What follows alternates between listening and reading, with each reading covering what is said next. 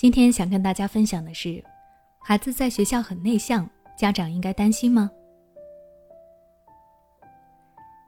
最近有位家长在后台留言给我，他说他的孩子从小就比较不爱说话，性格很内向，虽然也给孩子报了各种帮助提高语言沟通能力的培训班，可是没有什么效果，孩子还是一样话少。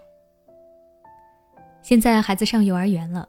老师给的反馈也是孩子不爱说话，没什么朋友，让家长回来多多的引导。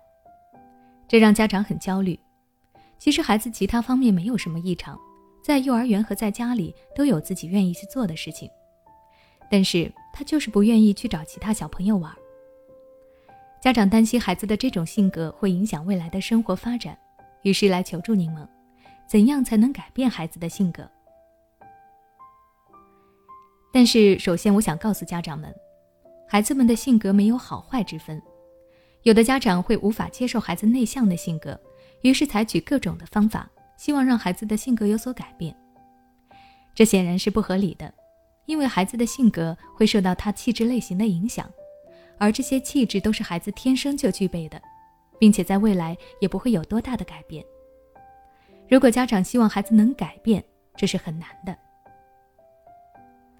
在心理学上，人的气质主要分四类，分别是多血质，这样的孩子天生擅长交际，不过做事情注意力容易不集中；胆汁质，这类的孩子性格外向，但同时也容易冲动，做事比较急躁；粘液质，如果是这种类型的孩子，看起来会比较内向，不够灵活。但他们的优点是做事专注、爱思考。抑郁质，这样的孩子更加腼腆，比较孤僻，不合群。但因为对事情有着较高的敏感性，他们会更细心，善于发现。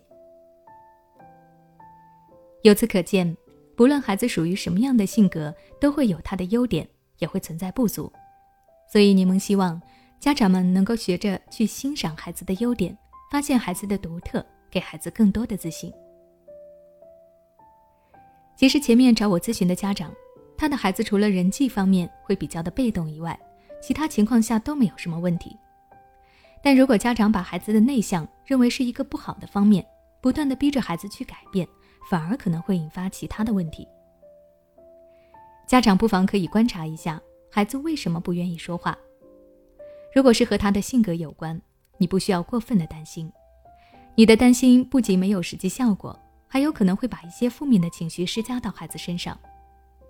孩子是能够感受到家长的情绪的，当孩子感受到爸爸妈妈这样的情绪之后，他会更加难受，觉得不被理解，从而更加不喜欢表达。